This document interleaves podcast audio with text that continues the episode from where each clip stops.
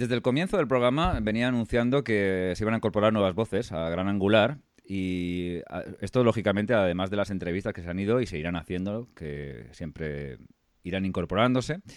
Y bueno, pues desde hoy tengo el gusto de comunicaros la incorporación, valga la redundancia, de una colaboración permanente con los componentes del blog fotolari.com. Fotolari es una, es una, digamos, una especie de continuación de miembros de QSABD en un blog nuevo de fotografía que, bueno, de allá desde entrada os, recomiendo encarecidamente. Y en concreto hablo de Álvaro Méndez e Iker Morán, que intervendrán de forma regular en el programa. Desde ya os recomiendo, otra vez, perdona, pues esto lo tenía escrito y me ha saltado, la visita al blog fotolari.com, si no lo habéis hecho ya, que seguramente lo habréis hecho, donde encontraréis noticias, artículos y reviews sobre fotografía y material fotográfico de una forma directa, amena, divertida y para mí sobre todo accesible, que yo creo que es una cosa muy importante en este, en este mundillo tan técnico de la fotografía.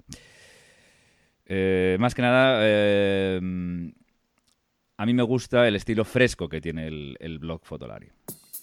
Eh, bueno, bienvenidos a todos a un, nuevo programa de Gran Angular. Es un, ya sabéis que es un programa quincenal de fotografía para novatos, amateurs y profesionales, con entrevistas, reviews de material, opinión, noticias y preguntas y respuestas.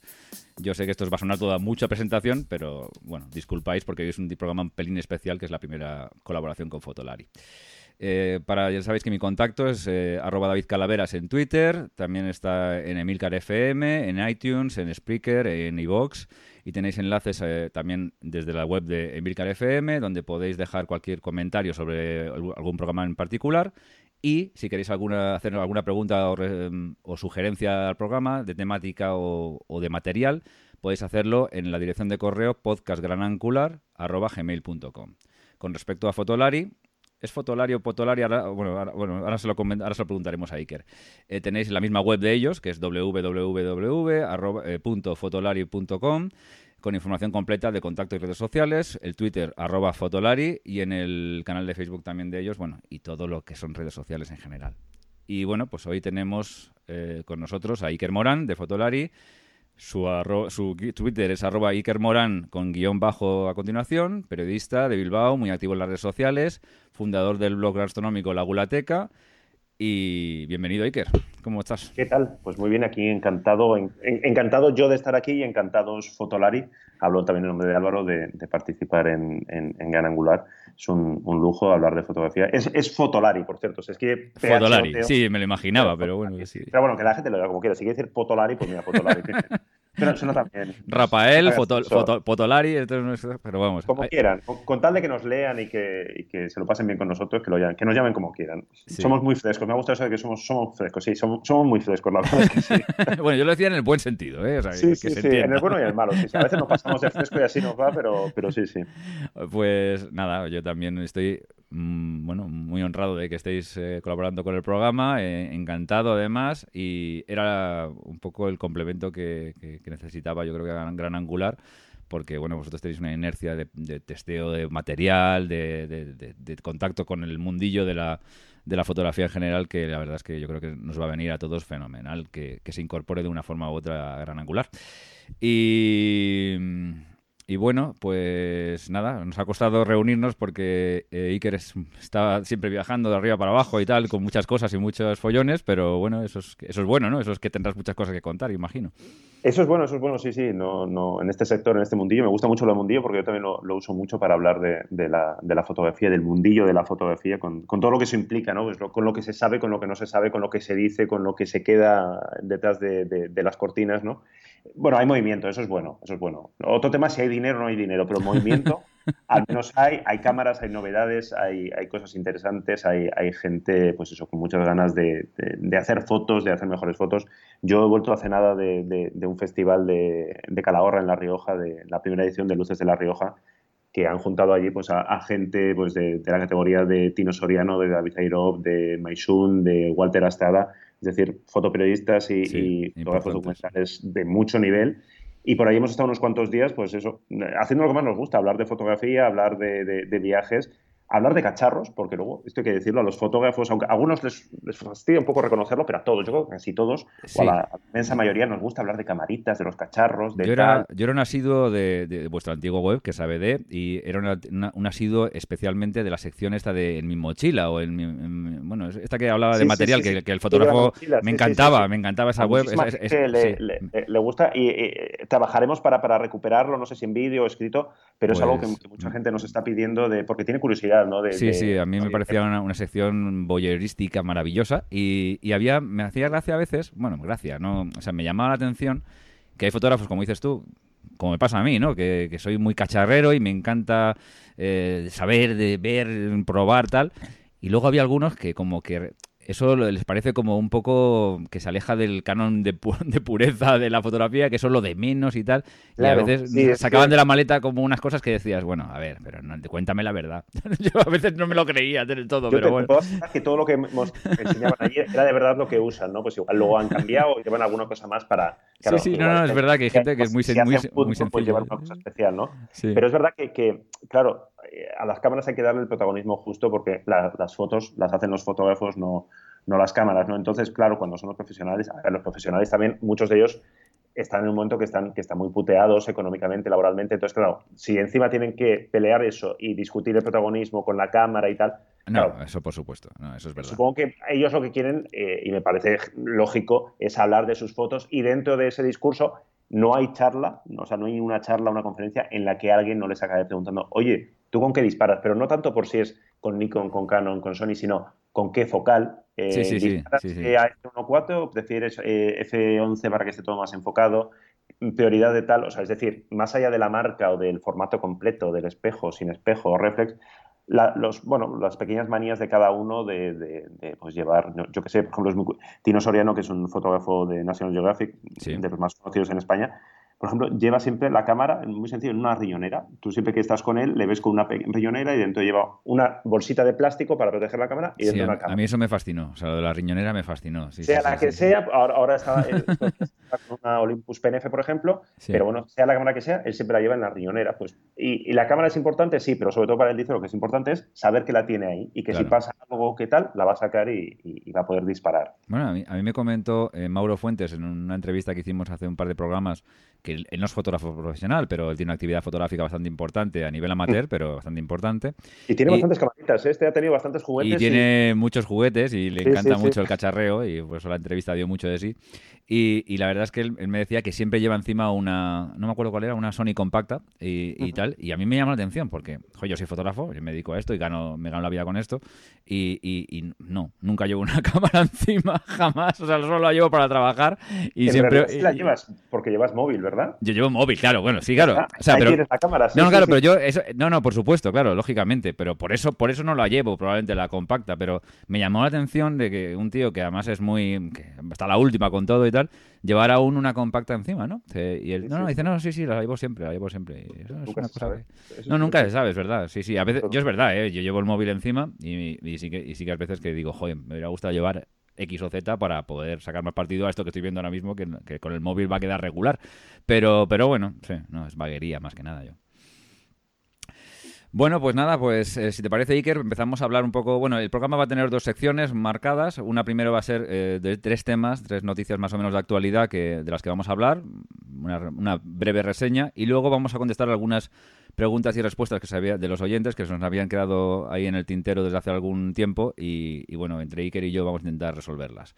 Si queréis, empezamos ya con las, las noticias y empezamos con la presentación de la nueva Canon 5D Mark IV que, bueno, eh, hice, hablé un poquito con, con Rafa Irusta la semana pasada eh, del tema y, bueno, me gustaría saber qué, piensas tú de ella y qué te parece. Creo que él ya la ha estado probando. Sí, él la, tuvo en las manos, me dijo, la, ha tenido en las manos, no sé si la ha probado después de la entrevista, pero él me dijo que la, tenía, la, había tenido en las manos en una presentación de Canon y tal, sí. Sí, sí, sí, creo que estaba con la 1 de X 2 también, porque él, si no me equivoco, eres usuario de Canon y además muy activo y, bueno, saca unas fotos espectaculares. Muchas veces, más allá de, lo que los, eh, bueno, los, los, que nos dedicamos más a a la parte técnica podemos hacer. Luego, en realidad, son los fotógrafos. Es interesante saber su opinión porque son ellos los que. Claro, yo la tengo, tengo la una cámara, pues no sé, 15 días, 3 semanas, un mes, la vuelvo a pedir, tal. pero al final son ellos los que están día a día, los que se, en el caso de Rafa, las que, el que se lo lleva al monte, se le moja, se le cae. No, no, ¿sabes? Esa es la verdadera prueba, sí. Claro, sí, sí, eso es, eso Yo siempre, siempre he pensado que sería muy interesante, nunca hemos podido por una falta de tiempo, como se hace con las pruebas de coches de la prueba de los 100.000 kilómetros, pues hacer la prueba de la cámara con un año intensivo de uso, cómo está esa cámara, porque muchas veces tú ves la cámara, la sacas de la caja, está perfecta, y luego muchas veces fotógrafos nos, nos llaman, nos escriben. Es muy buena prueba, pero tiene que ser eh, un año de uso en, de verdad, dos, en, dos, en, dos, o tres tipos de fotografía distintos. Porque yo, por ejemplo, yo por ejemplo, mis cámaras, uh, yo les hago disparos a troche y moche, pero mis cámaras es que parecen nuevas. O sea, porque claro, en interiores y arquitectura, pues la verdad es que, salvo que tengas un día de mala suerte, se te caiga al suelo del trípode, lo, lo, normal es que las cámaras estén impecables, porque es que además casi siempre están bajo techo y muy tal. Pero claro, no, no tiene nada que ver con la, con la actividad que tiene un fotoperiodista, uno de bodas o lo que sea y tal y cual, que, que está pegándose codazos, golpes, panzer, bueno, o, o empiezan a fallar que si la apertura de la tarjeta, que si los, eh, los, los, eh, los, agarres de la empuñadura, las protecciones se despegan, bueno, este tipo de cosas. Es una de esas cosas que, que, algún día nos gustaría hacer, pues eso, eh, con lo que dices tú, consultando con tres, cuatro especialistas de, en, cada uno en sus especialidades fotográficas. Oye, y ver cómo ha envejecido la cámara, yo creo que sería muy Esa es muy buena prueba. Cinco, la 5 de Mark IV. La 5 de Mark IV es ahora mismo, yo hicimos una primera prueba, no hemos podido jugar mucho, mucho con ella, la hemos tenido una semana, la tuvimos que volver, la hemos tenido eh, otros tres, cuatro días para otra cosa y la hemos tenido que volver. Estamos esperando que nos la volver a tenerla para, para hacer un análisis eh, más con más calma, es el problema que siempre andamos con, con mucha prisa por, por, el material, bueno, porque tiene que moverse mucho, hay pocas cámaras de prueba para todo el país, nosotros solemos ser siempre de los primeros en tenerlas, pero bueno, por eso te meten más prisa. Entonces, en el, cuando hablamos de ella, yo decía que era ahora mismo la herramienta profesional más polivalente del mercado.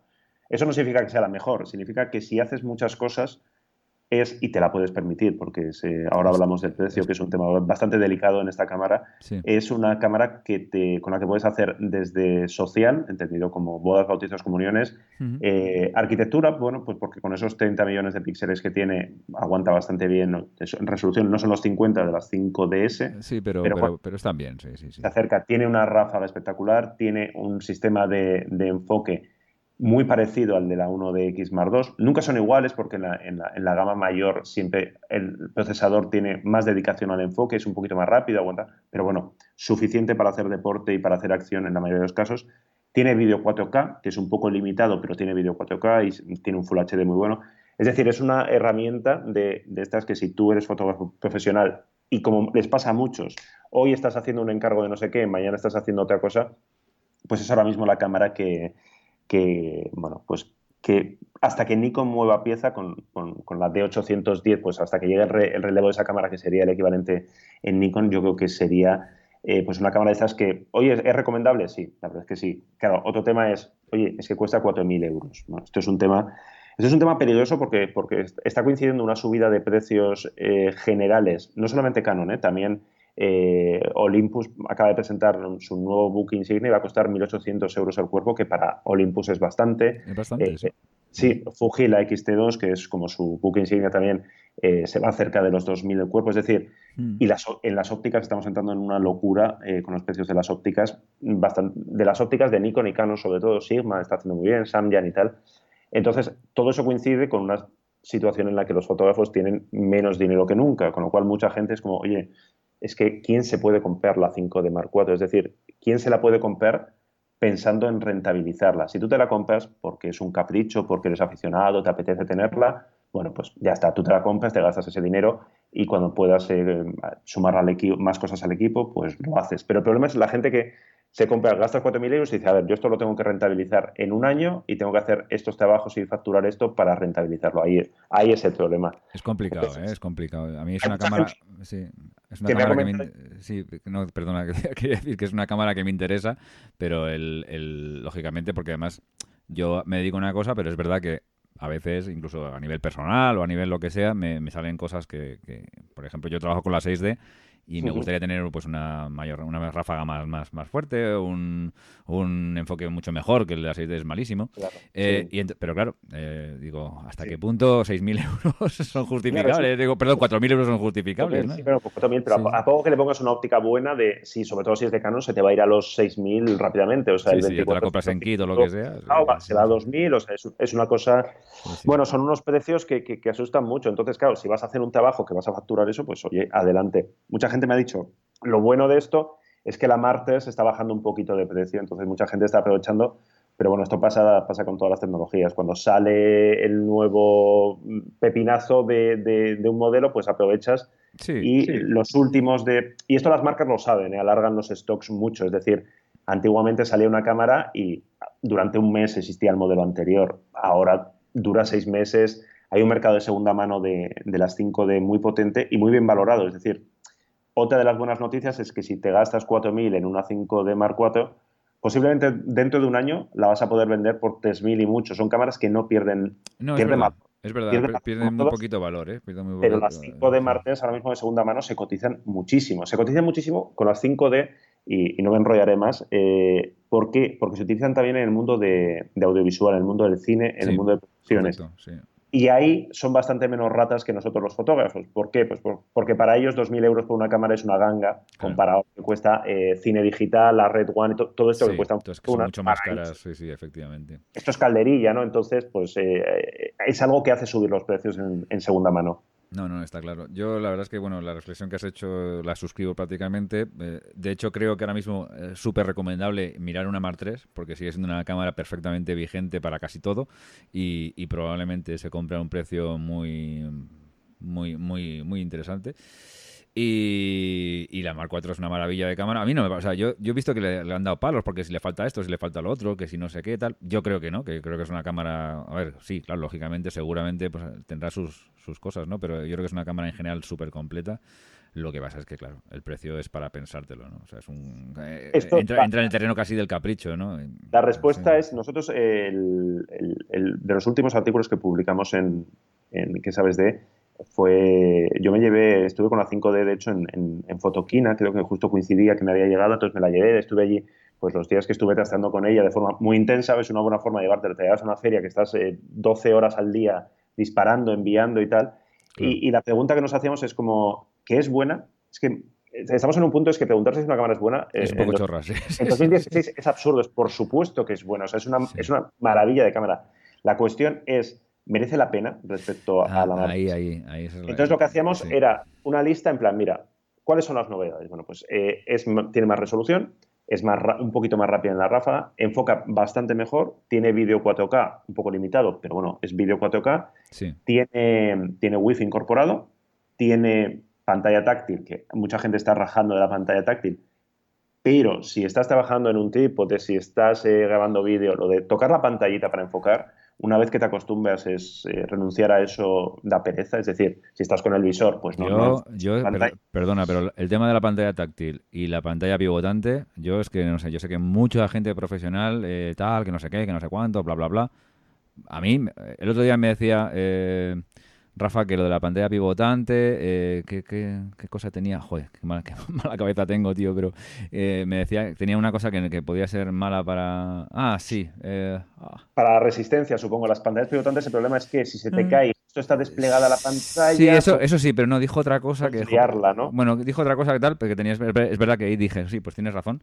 Pero, pero lo de la pantalla táctil, que, que, que no sé, yo no sé. Yo me, claro, a mí me parece una cosa súper buena. Yo, yo, por ejemplo, durante un tiempo tuve como segundo cuerpo una 70D y que tiene la pantalla pivotante y táctil y joder, a mí me parece una gozada. O sea, es que me parece una gozada. Yo de verdad que no sé, no, no sé qué, manías hay con los, con los cuerpos. Ah, sí, ya sé lo que decía Rafa. Decía que en las pantallas pivotantes el problema es que el, sellado del cuerpo no puede ser tan fuerte. O sea, lógicamente al, abrirse y tal y cual ya puede ser más complicado, ¿no? A lo mejor sellar un cuerpo y, lo que, pasa es que, eso es verdad, lo que pasa es que las Olympus, las OM, OMD EM1, lo del tema de los nombres de las cámaras, es, un tema que habría que abordar. Estas tienen, pantalla eh, pivotante articulada y tienen de, los sellados, yo creo que es de los más potentes que hay. O sea, yo estas cámaras las he puesto debajo del grifo y las he pisado y aguantan. O sea, me refiero que muchas veces los argumentos de los fabricantes con el paso del tiempo, por ejemplo, la 5D nunca ha llevado Wi-Fi porque a mí me han dicho ingenieros de Canon durante años, no, es que el cuerpo es de magnesio tan sellado que la señal no, va bien, puede salir. Y es como, coño, y ahora ya sí. Y ahora sí, claro. Entonces, son, cosas que, bueno, ya está, a ver, amigos, o sea, ¿en qué quedamos, no? Sí, no, no, no, es verdad. Eh, lo que te dicen hoy que es imposible, mañana parece ser posible sin por arte de Birle Birloque y, y es verdad que, esas historias son un poco tal. Y yo lo de las pantallas pivotantes y las, sobre todo y táctiles, sinceramente siempre lo he considerado una cosa mm, que te facilita la, vida, eh, en según qué tipo de fotografía y en según qué tipo de situaciones te puede facilitar incluso mucho la vida. Y, y, bueno, y yo creo que no sé por qué tanta, tanto reparo con esto, ¿no? Porque, oye, con no utilizarlo lo tienes ya está. O sea, digo, la pantalla táctil, la gente que se queja, es digo, es una cosa, mira, súper sofisticada, vas a menú, pantalla táctil, desactivar y ya está. Y ya está, se acabó el tema. O no la sacas y ya está. Que, no hay un impuesto de si no usas la pantalla táctil va a costar más, ¿no? Entonces son estas cosas que pasan a veces de, dentro de cinco años o de cinco años, de un año, dos años, bueno, pues eh, lo mismo que las primeras cámaras con wifi o con... Bueno, pues es cuestión de acostumbrarse y considerarlo ya una de esas prestaciones que la tienes que tener sí o sí. Y luego el usuario va a decidir si, la usa o no la usa.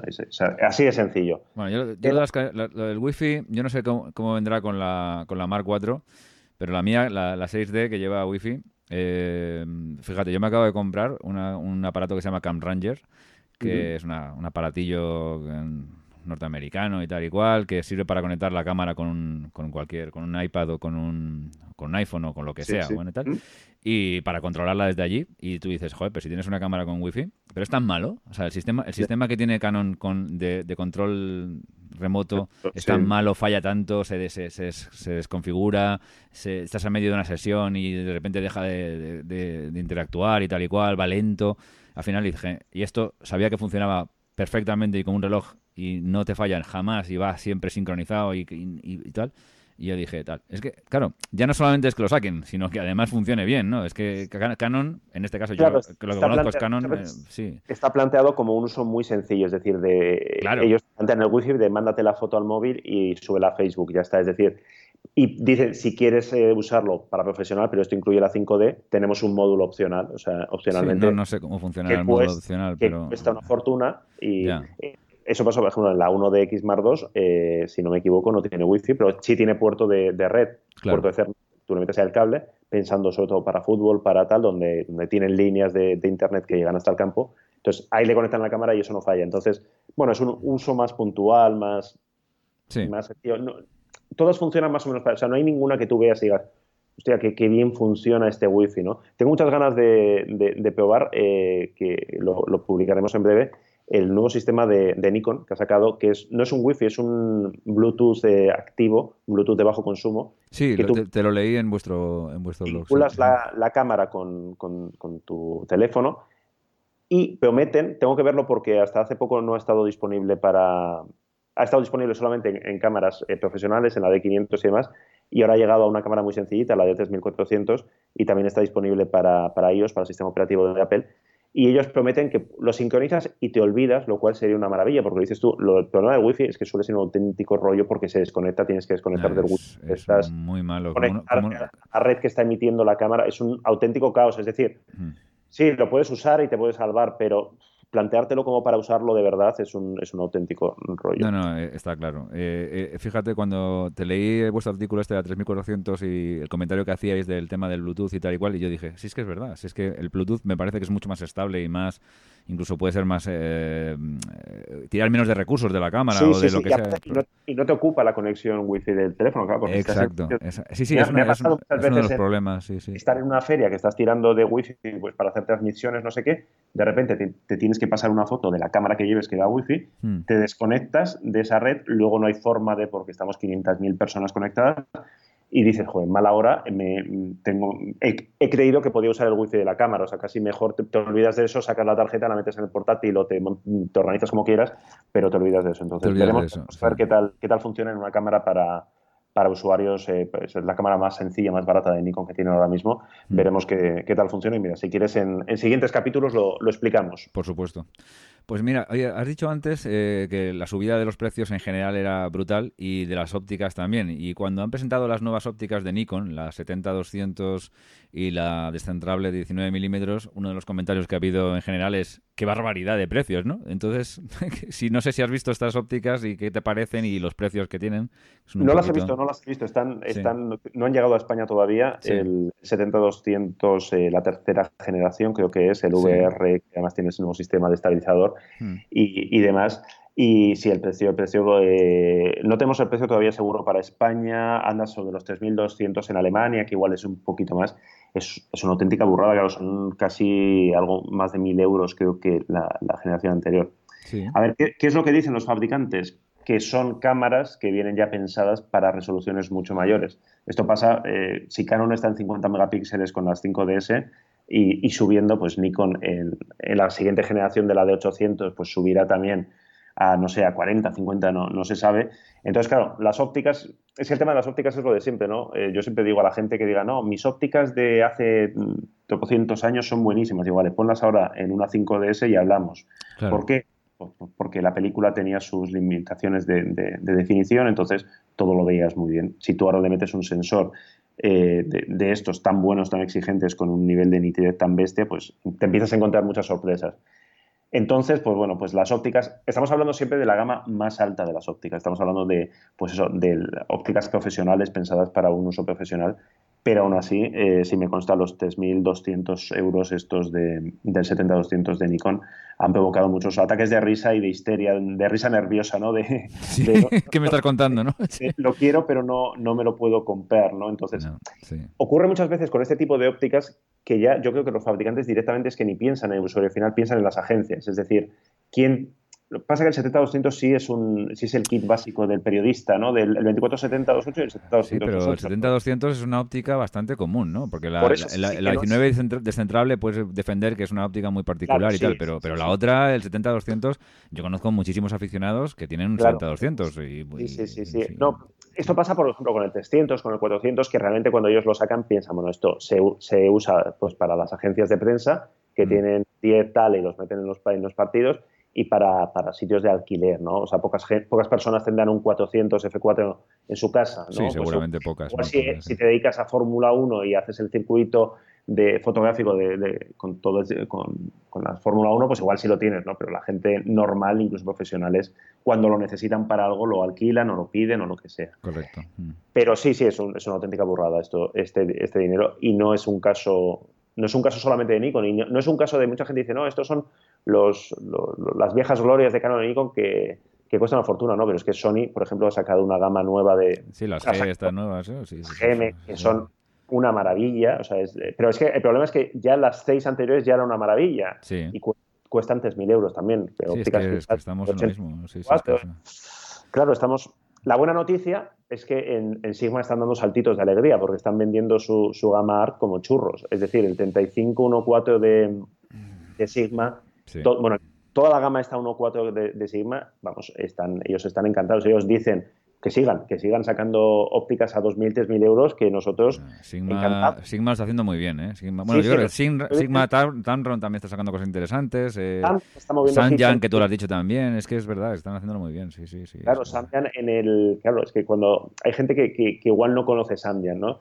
Entonces, cuando le, explicas, no, es que mira, es que tiene 3514, tiene 3514 digo porque es como el, el mítico, ¿no? Y, cuesta, eh, pues no sé ahora mismo en cuánto estará, ¿no? Pero creo que no pasa de los 500 euros el manual. El, el gama normal, porque le han sacado una gama premium también Samyang, ¿no?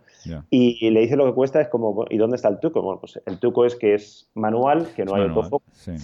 Entonces, si tú puedes renunciar a eso, si haces retratos y, o, por ejemplo, para cine, ¿no? En cine el autofoco mm. no tiene mucha importancia porque tiran de manual muchas veces. Samyang, de hecho, acaba de sacar una gama solo para cine, los cine con X y un sí, poquito sí. y tal. Mm. Entonces, mm, claro, la gente dice, oye, llegará un momento en que Nikon y Canon se den cuenta de que, de que no tiene sentido. Pero paralelamente, eh, el mensaje de Nikon y Canon, ellos saben que sus objetivos se cotizan mucho y que no pierden, no pierden valor rápido. Es decir, que lo mismo un 70-200 de Nikon, pues la versión de hace 10 años se sigue cotizando mucho. Eh, la amenaza de los que defienden que hay que usar las ópticas oficiales, Bueno, pues suelen jugar con el miedo este latente de es que si un día a Canon o Nikon les da por cambiar una, uno de las conexiones de la bayoneta, lo pueden hacer libremente. Entonces, eh, pues, claro, Sigma, ¿qué va a hacer?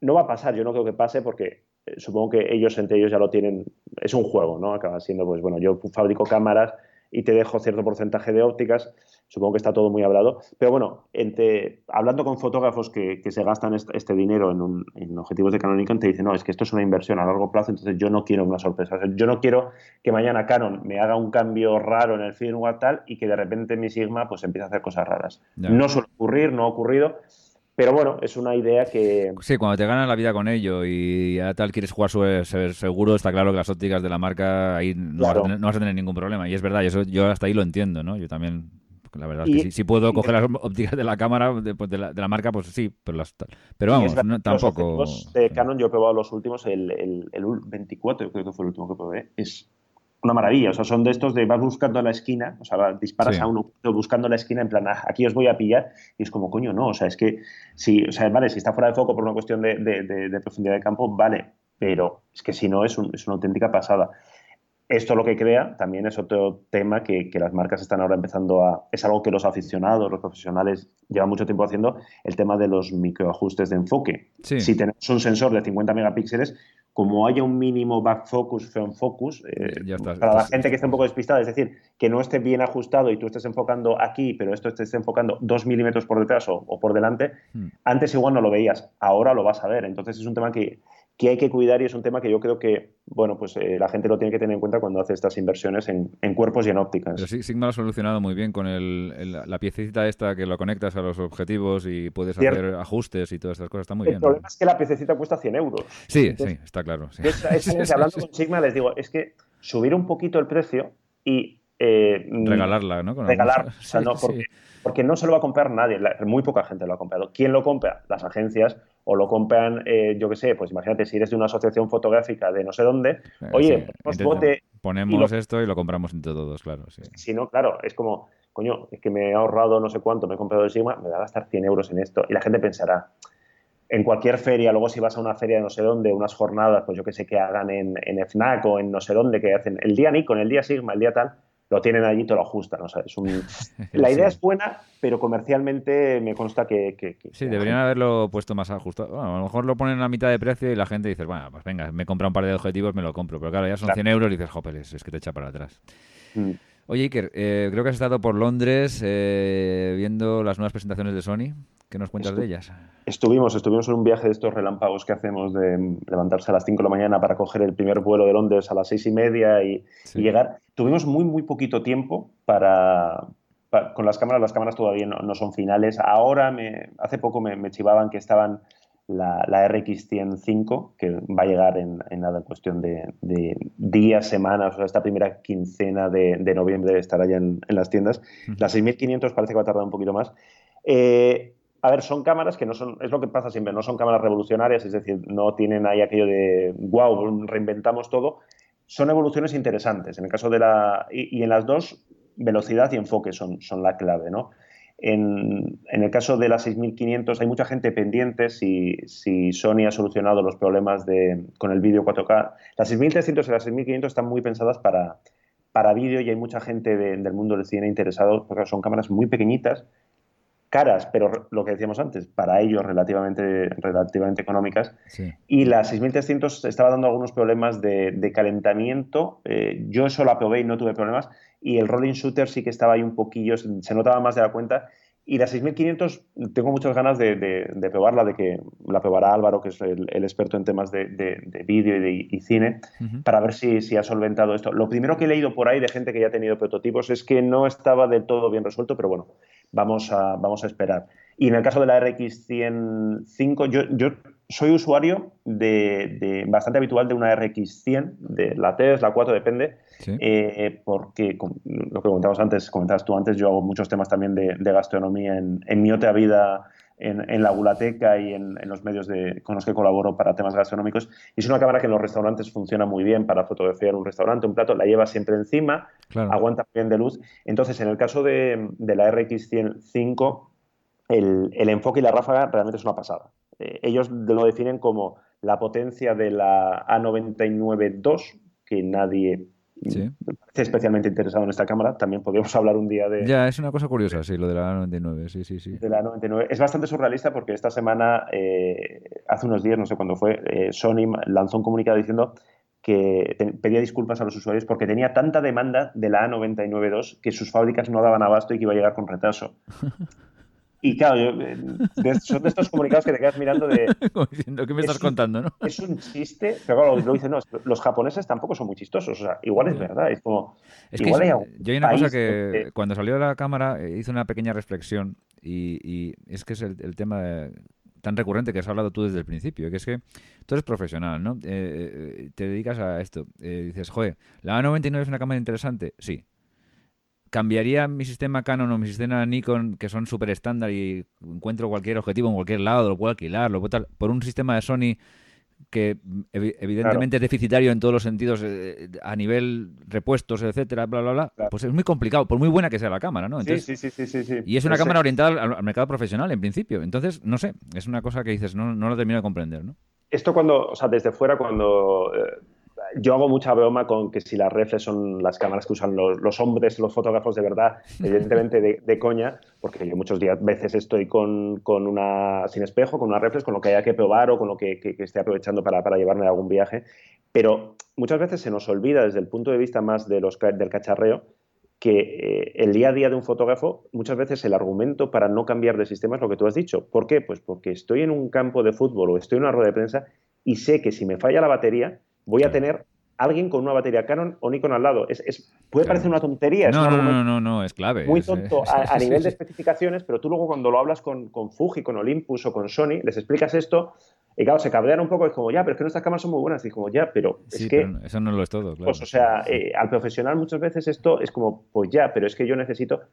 O un tema, por ejemplo, que también podemos hablar otro día, de, el tema de lo que duran las baterías de la sin espejo es que duran 300 disparos. O sea, ¿dónde te vas? hablaba hablaba con, con, un fotógrafo que estaba haciendo un viaje de estos larguísimos. Decía, es que, que me llevo 17 baterías y 17 cargadores para, para poner y me pongo la alarma. Es que no tiene ningún sentido. O sea, yo quiero una cámara que aguante mil disparos, que es lo que cualquier reflex, la, la, Nikon D3400, esta que tengo yo ahora ante manos, que es una cámara sencillísima que cuesta 600 euros, creo, y que es la 600 euros porque acaba de salir, bajará el precio, creo que tiene una autonomía de 800, 900 disparos. Y es una cámara de uso evidentemente amateur, con lo cual, bueno, son temas a, resolver. Total, volviendo a la RX100. El enfoque, lo que, lo que vi, eh, no, estuvimos nada, estuvimos un par de horas con la cámara jugando, grabando un vídeo, tal, todo muy rápido como para sacar conclusiones. Pinta muy bien. Es una cámara que te hace una ráfaga en RAW de, no sé, no, recuerdo ahora las cifras, pero vamos, de esta que no te la acabas. Y alguien me preguntaba por, por redes sociales, oye, pero ¿tiene sentido meter esto en una cámara de bolsillo? Bueno, sí, evidentemente nadie va a hacer, eh, nadie va a ir a hacer fútbol con esta cámara, ¿no? Sí, pero bueno. Es como una demostración un poco de fuerza. exactamente, sí. Claro, lo, que le digo a Sony es como, muy bien, pues ahora llevar esto a las, a las A7, que es lo que está la gente esperando, ¿no? Que claro. A7, eh, la ráfaga está muy bien, pero con un sistema de enfoque que pueda competir con, con las redes. Pero bueno, eh, de nuevo, en los dos casos nos encontramos, sobre todo en el caso de la RX 105, con un precio que se va cerca de 2.500 euros, si no me equivoco. Es que es, una, barbaridad. ¿eh? y, la, 6.500 también va a salir más o menos carita, ¿no? La 6.500 va a salir carita, sí, sí, pero la 6.500 sirve un poco el, rollo este de, bueno, es que esto lo puedes usar para cine, lo puedes usar como segundo cuerpo de una, de una 7. Sony, daría para hablar mucho, Sony tiene, tiene, tiene ahora mismo unos productos muy, muy buenos los sensores de Sony son ahora mismo los mejores del mercado. Indiscutible, eso está claro. Con permiso de Canon, con permiso de Fuji, Sony les ha pasado por delante. Mm. Eh, por eso, pues los eh, Nikon usa Sony, Pentax usa Sony, Phase One, cámaras de formato medio están usando Sony, muchos teléfonos usan Sony. Pero es verdad que tiene un pequeño cacao de formatos y de sensores que yo creo que algún día pondrá orden. Es decir, el hecho de tener, eh, es que tengo formato completo con, con espejo y sin espejo, tengo APS-C con espejo sin espejo, tengo las de una pulgada, es decir, yo siempre digo, los, fabricantes, eh, los fabricantes no, los vendedores en la tienda tienen que tener, o sea, tienen que estar locos, ¿no? De, quiero una Sony ya, pero es que, de, ¿cómo la quieres, no? De APS-C o... Es, un auténtico caos. y esto, trasladado al mundo de las ópticas, tú cuando ves un escaparate de ópticas de Sony, ves y dices, joder, tenéis un montón. Claro, pero es que luego empiezas a hacer, no, un pero montón claro, de gamas, claro, exacto. Claro, es que esta me multiplica. No, es que esta necesito un adaptador para. Tengo un tele, ¿no? Te tienen un 500, creo, un 500 F4. No, pero es que claro, si la quieres usar con la A7, le tienes que poner un tele, pero y, que encima la usas con, con la A6500, eh, es el. Con, un tele, no, perdón, un, un adaptador, es que encima Sí. es el adaptador y encima te multiplica por 1,5, o sea, es, No, un caos. es- Yo es- creo que es con complicado, el tiempo acabarán poniendo, poniendo orden. Y encima, bueno, el rumor este eterno de que Sony algún día se atreverá con formato medio, ya es lo que les falta, ¿no? Sacar una, una cámara de formato medio para, para volvernos locos del todo. Bueno, se ha atrevido Fuji, ¿no? Ha sacado ya una en fotoquina. Sí. Pero para, para esto yo creo que necesitaremos un programa entero, ¿eh? Para sí, sí, de esto la- del formato medio eh, hay que, hay que Todavía- dedicarle un programa. es lo que te comentaba del Festival este de Luces de, de La Rioja. Hemos estado con un par de fotógrafos que, que son embajadores de, de Fuji, que son, son muy buenos fotógrafos, además son embajadores de, de los que digo yo, de los que no son cansinos, o sea, de, de los Sí. que reconocen lo que sí y lo que no, y Claro. ellos trabajan con Fuji para unas cosas, para otras no, y son gente, gente honesta. Y estábamos discutiendo, ¿no? De, de hecho, yo con algunos tengo apuestas de cuánto va a costar la Fuji de formato completo, porque todavía no se sabe, ¿no? Y la cámara llegará en enero, dicen, enero, febrero, no está muy claro, ¿no? Pero un- la gran duda es cuánto va a costar, porque es un tema muy delicado porque, bueno, pues porque está, por, por encima está Hassel, por debajo está la Penta 645Z, tienen un margen muy, muy, muy pequeñito que si no aciertan, mm, yo no sé muy bien cómo irá. Pero bueno, ya habla- había, ya habla- había- había oído yo rumores de 6.000 euros, pero no, estoy- no está muy claro, ¿no? No. Eh, yo, yo- mi apuesta está más hacia los 8.000, 9.000, con, con, con la óptica, eh, no, no sé si la iban a lanzar con un, un sencillo, con el 85, que en formato medio es algo así como el 50 para bueno, el, el estándar. Yo he puesto más hacia los 8.000, 9.000 y por, al ver las caras que, que los responsables de Fuji ponen cuando alguien dice, pero costará 5.000, 6.000, ¿no? Ponen cara de póker de, "Puf, no amigo, o sea, no, no va a costar eso. Veremos, veremos, Yo veremos tengo- lo que pasa y veremos cómo reacciona la gente. Tengo un par de compañeros norteamericanos con los que hablaba el otro día y me decían, si está en los 6.000 euros me la compro. Yo le decía, ya, a mí me la ponen en 6.000 euros y no me la voy a comprar de ninguna manera, pero sí que me gustaría probarla, ¿no? Pero la verdad es que es una cámara que... Yo tengo, tengo muchas ganas de probarla. Yo la he tenido Sí, en las manos en, sí. en Fotoquina. Es bastante armatoste, es decir, es como una XT2, como una. eh, es, formato no- medio, es que, es que claro. Es formato que- medio. claro. Y eh, el problema, eh, al final estamos hablando de ella, ¿eh? el problema es que la Hasselblad, la X1C, la X1C o X1D, ahora me he liado. La Hasselblad acaba de sacar un formato medio sin espejo Sí, sí, la he visto también, sí. y No, es una maravilla. Es muy pequeña, muy bonita, muy moderna. ¿En qué, la precio, en qué precio tiene esa? 11.000 el cuerpo, si no me macho, equivoco. es que es una barbaridad, es que es Pero es que lo- los respaldos cuestan 24.000, ¿eh? O sea, me refiero. Ya, ya, ya, ya, ya, ya, sí, ya, Es- ya. es sí, como no, no, no, no, está, está claro, es, es una maravilla de, de, ase- de- de- de- de asequible, ¿no? Porque lo, otro era, lo otro era inviable absolutamente. El problema es, claro, acercar al mundo eh, del aficionado, del profesional no de, no de estudio, eh, el tema del formato medio. Claro, una persona en un estudio pues sabe, los respaldos muchas veces se alquilan, hay, hay- hay, mm, programas renove, ¿no? Pues oye, tienes Yo un tengo- respaldo, ha salido yo uno conozco nuevo. muchos compañeros que se han hecho las fotografías para, para su web con las con los respaldos de formato medio allí para diciendo yo trabajo con este mi equipo, bla, bla, bla, bla, y son alquilados, porque realmente es muy complicado tener un equipo de veintitantos mil euros sabiendo que algún día se te puede caer o lo que sea, o que tengas un seguro, bla, bla, bla, y, y encima que se va a quedar obsoleto, aunque la- las reposiciones de estas cosas son mucho más lentas, y, y- y que sea rentable. Porque fíjate, estamos hablando antes de 4.000 euros de una, Mar, de una Mark 4, es una barbaridad. Claro, sí, sí, sí. Imagínate 24.000 euros, es que es una locura. Claro. Y luego ópticas, que son también tremendamente caras, ¿no? Ópticas, claro, sí, sí, sí. Es un tema, y en el tema del formato medio también daría para, para un capítulo el, postureo que digo yo del formato medio. El Sí, formato hay mucho medio- postureo, mucho postureo, hay un postureo profesional de, oye, si eres un fotógrafo de cierto reno- renombre, tus sesiones cuestan X, el cliente muchas veces quiere ver algo grande y caro. Hmm. Y muchos, a mí muchos fotógrafos me han dicho, es que esto lo podía hacer con una 5DS, pero de sober, o sea, pero, pero sin ningún tipo de problema. Pero viene el cliente y quiere ver el Phase One. Entonces, no, quiere ver Un día tenemos que dedicar un, un programa al postureo en general. Porque En general, sí, sí. Porque ahora está- se me es- están ocurriendo mil cosas que decir y digo, voy a callarme porque es que es que me voy a callar porque, porque tal, porque es verdad, ¿eh? es verdad. Yo muchas veces me, un- me, me plantea... Sí, sí, hagamos un programa, hagamos un programa del una, postureo. una porque- lista de, de- de- de temas así pendientes y el de postureo te, me encanta. No, yo me voy apuntando, yo sí que tengo un, tengo un este de tareas y con todos los temas pendientes que quiero algún día tratar en el este, pues el postureo lo voy a poner hoy mismo porque creo que es muy, muy interesante. No, no nos vamos a aburrir. No, nos vamos a aburrir, no, está claro. Oye, Iker, vamos a pasar al tema de contestar preguntas y respuestas, porque tengo, tenemos ahí unos cuantos oyentes eh, todo el rato pendientes. Oye, contéstame, contéstame. yo, sí, sí, pero espérate que venga Iker, que es el que sabe de esto. Le, paso el marrón. le paso el marrón. Mira, te voy, a leer, te voy a leer la primera pregunta si quieres. Eh, mira, dice, bueno, dice, hola David, bueno, ahora ya nos dice hola a todos. Soy Félix Martínez. En el último podcast comentas que las preguntas y respuestas y sugerencias. Ah, bueno, perdona, esto, es otra cosa, perdona. Por problemas de lumbares me veo obligado al cambio de equipo. No tengo nada del, del anterior. La mayoría son fotos de viaje. Suelo imprimir pocas y en tamaños no muy grandes. Quiero una cámara ligera, en la medida de lo posible, con un objetivo zoom y, un, y algún fijo luminoso. El vídeo secundario y el uso es en modo semiautomático o manual. Dudo entre los siguientes. Y dice. La Sony A6, 6300 con el 1670 f4 eh, por 1.900 euros, bueno, 1.900 y pico. Eh, la Sony, la misma, la A6300 con el 1650.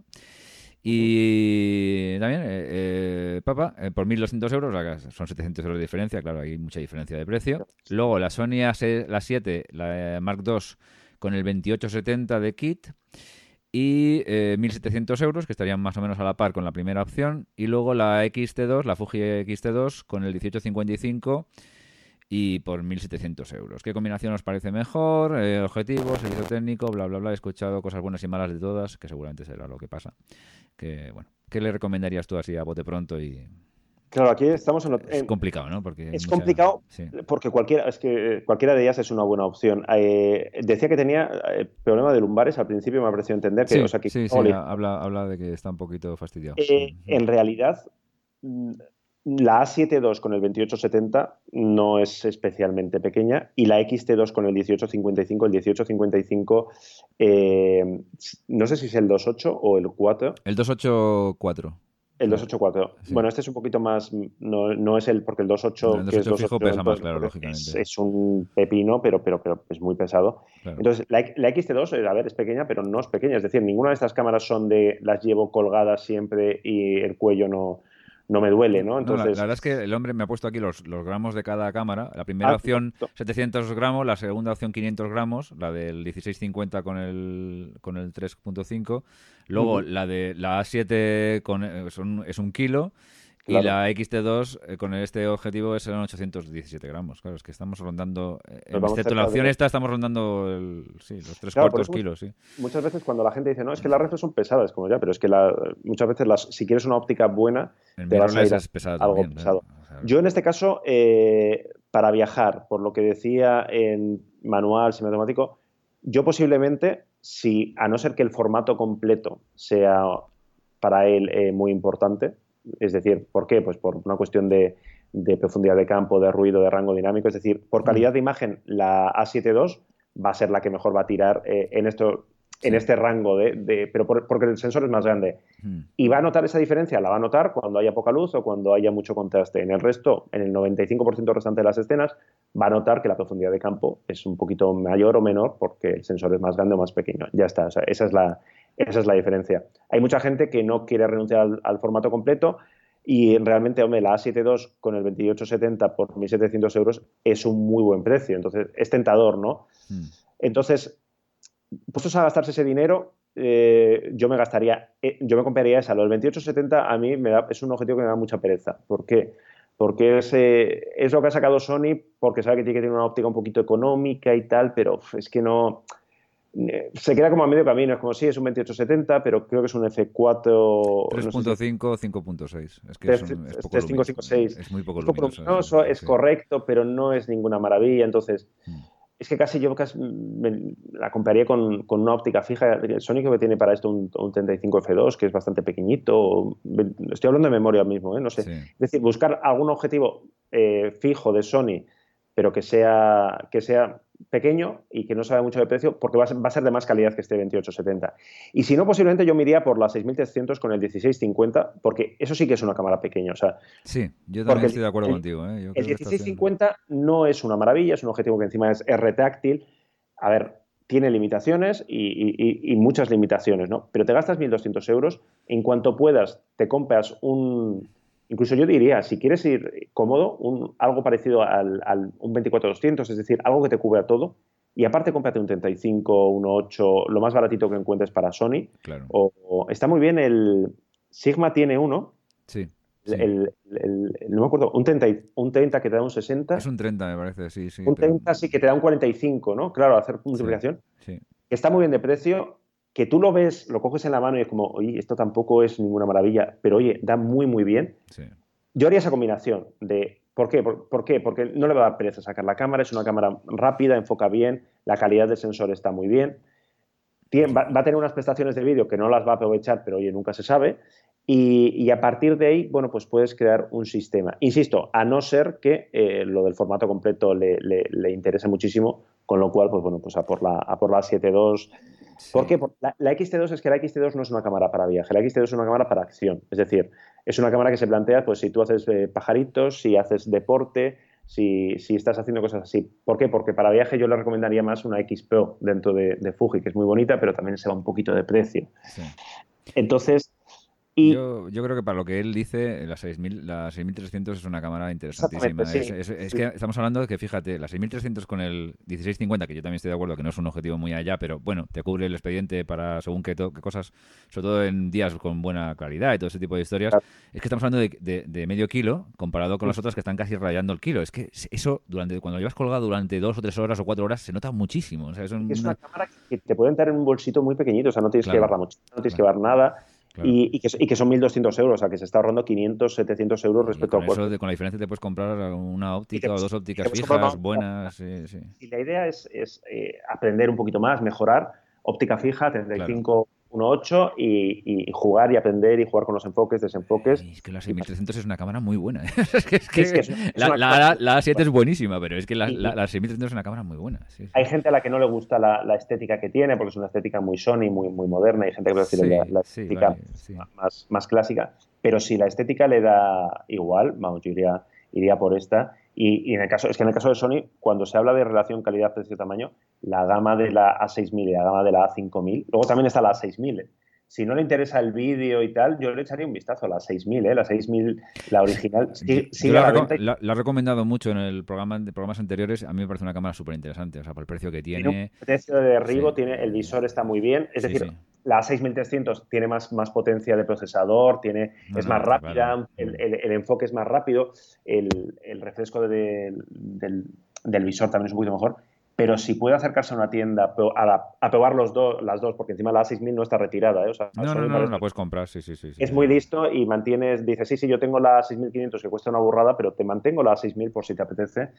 Entonces, que eche un vistazo a las dos porque, oye, igual incluso se puede ahorrar más dinero y, apostar por una óptica un poquito mejor y mira, perfecto. Me parece una recomendación muy interesante.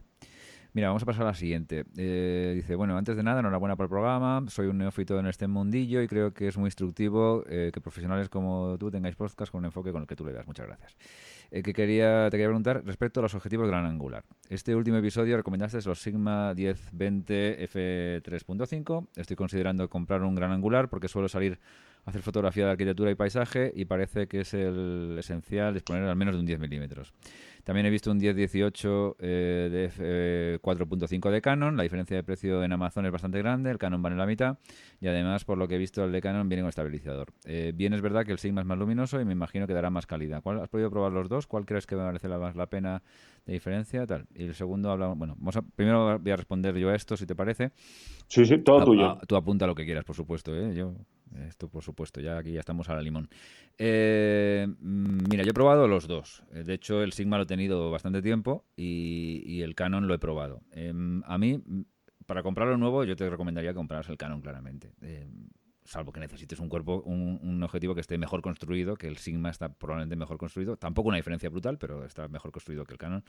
O necesites un objetivo más luminoso porque vayas con la. no, no utilices nunca trípode. Pero eh, el Canon tiene estabilizador, con lo cual al final vas a equilibrar una cosa con la otra. Em, a mí, y te digo, a nivel de calidad de, imagen y a nivel de... Sí, a nivel de calidad de imagen yo creo que son objetivos que están un poco a la par. Pero es que la diferencia de precio, que es más que nada por la construcción del Canon, em, no la vas a justificar, eh, salvo que ya te digo, llevas una, seas una persona muy trotona.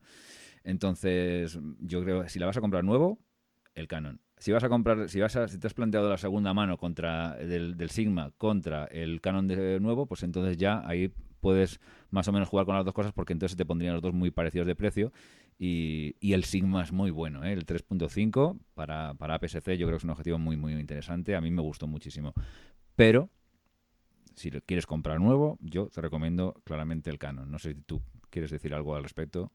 Totalmente de acuerdo contigo, suscribo, suscribo todo. Tenemos que ponernos de acuerdo para discutir en algo, ¿no? Porque si estamos siempre de acuerdo, esto Sí, sí, no, no, ya, ya, discutiremos, no te preocupes, que.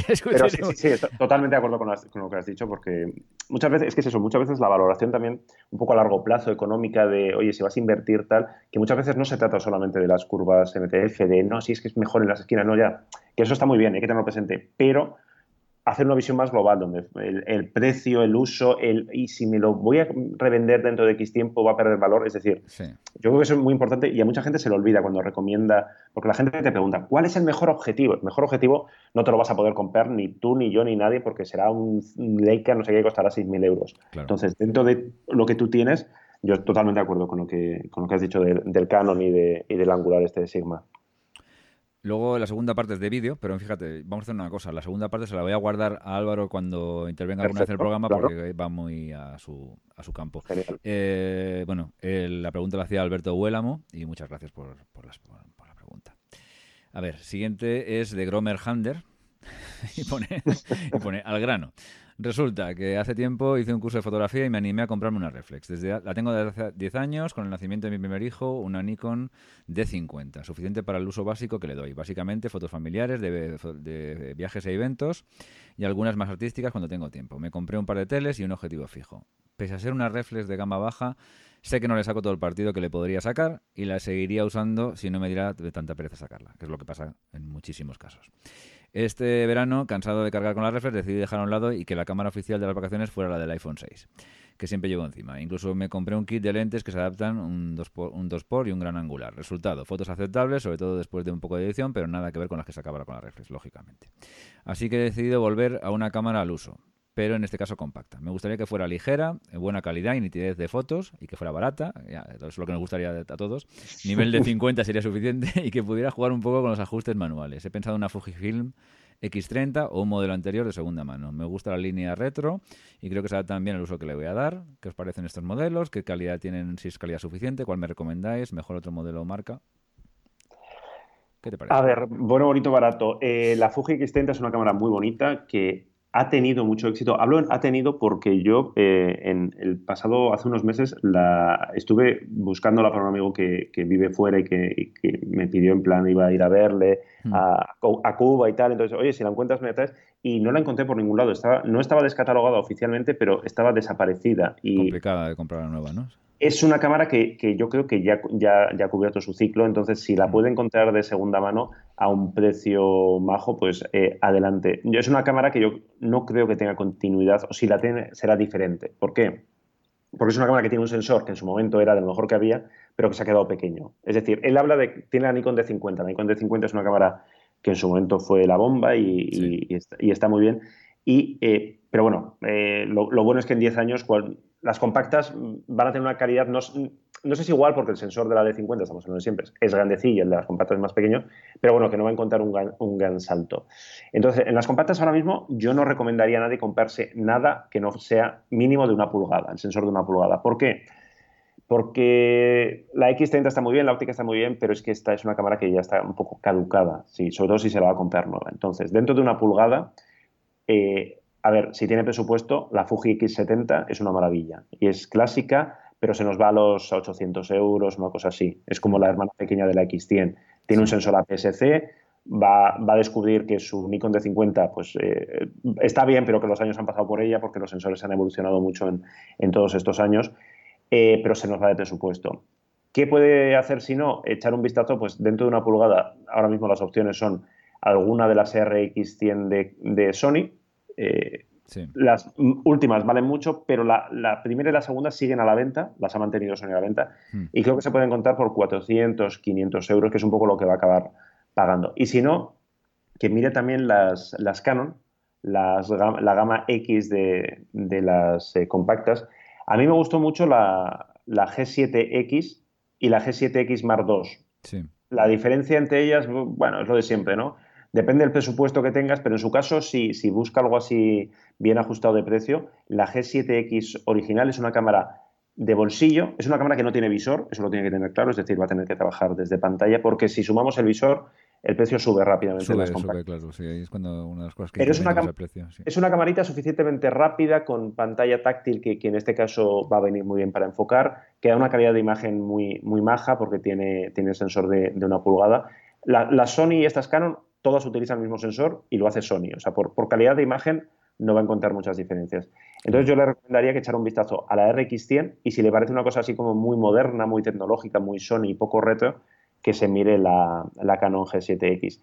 Y si, oye, tiene dinero ahorrado, la G5X de Canon eh, está muy bien, que ya tiene visor y que es una cámara, a mí, a mí me gustó mucho cuando la probé. Y si tiene más dinero, pues la, la Fuji X70, que yo sé que si, si está hablando de clasicismo y tal, cuando la vea se va a enamorar y va a decir, joder, ¿por qué no?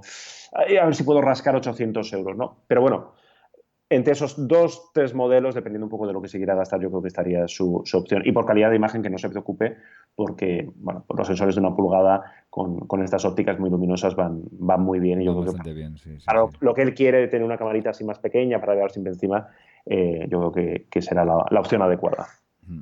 Yo, yo, vamos, también suscribo lo que tú dices. Aquí tampoco vamos a discutir porque... Eh, suscribimos todo el rato. demasiado, suscribimos demasiado. Eh, no, porque tengo una... No la X30, sino creo que tengo la X20. Eh, y sí, yo creo que a nivel sensor quedan un poco justas ya. Yo tampoco la recomendaría excesivamente, pero bueno. No es mala cámara, ¿eh? Pero, no, y tiene cosas muy interesantes. El tema del zoom mecánico parece una tontería, pero a mucha gente le encanta, ¿no? Es decir, que, que el zoom no sea eléctrico, sino que tú lo mueves. No, no, está muy bien. A mí también me hace gracia, pero, pero bueno. sí, el sensor, el sensor ya ha cumplido. Cuando vas a revelar las fotos dices. Ah".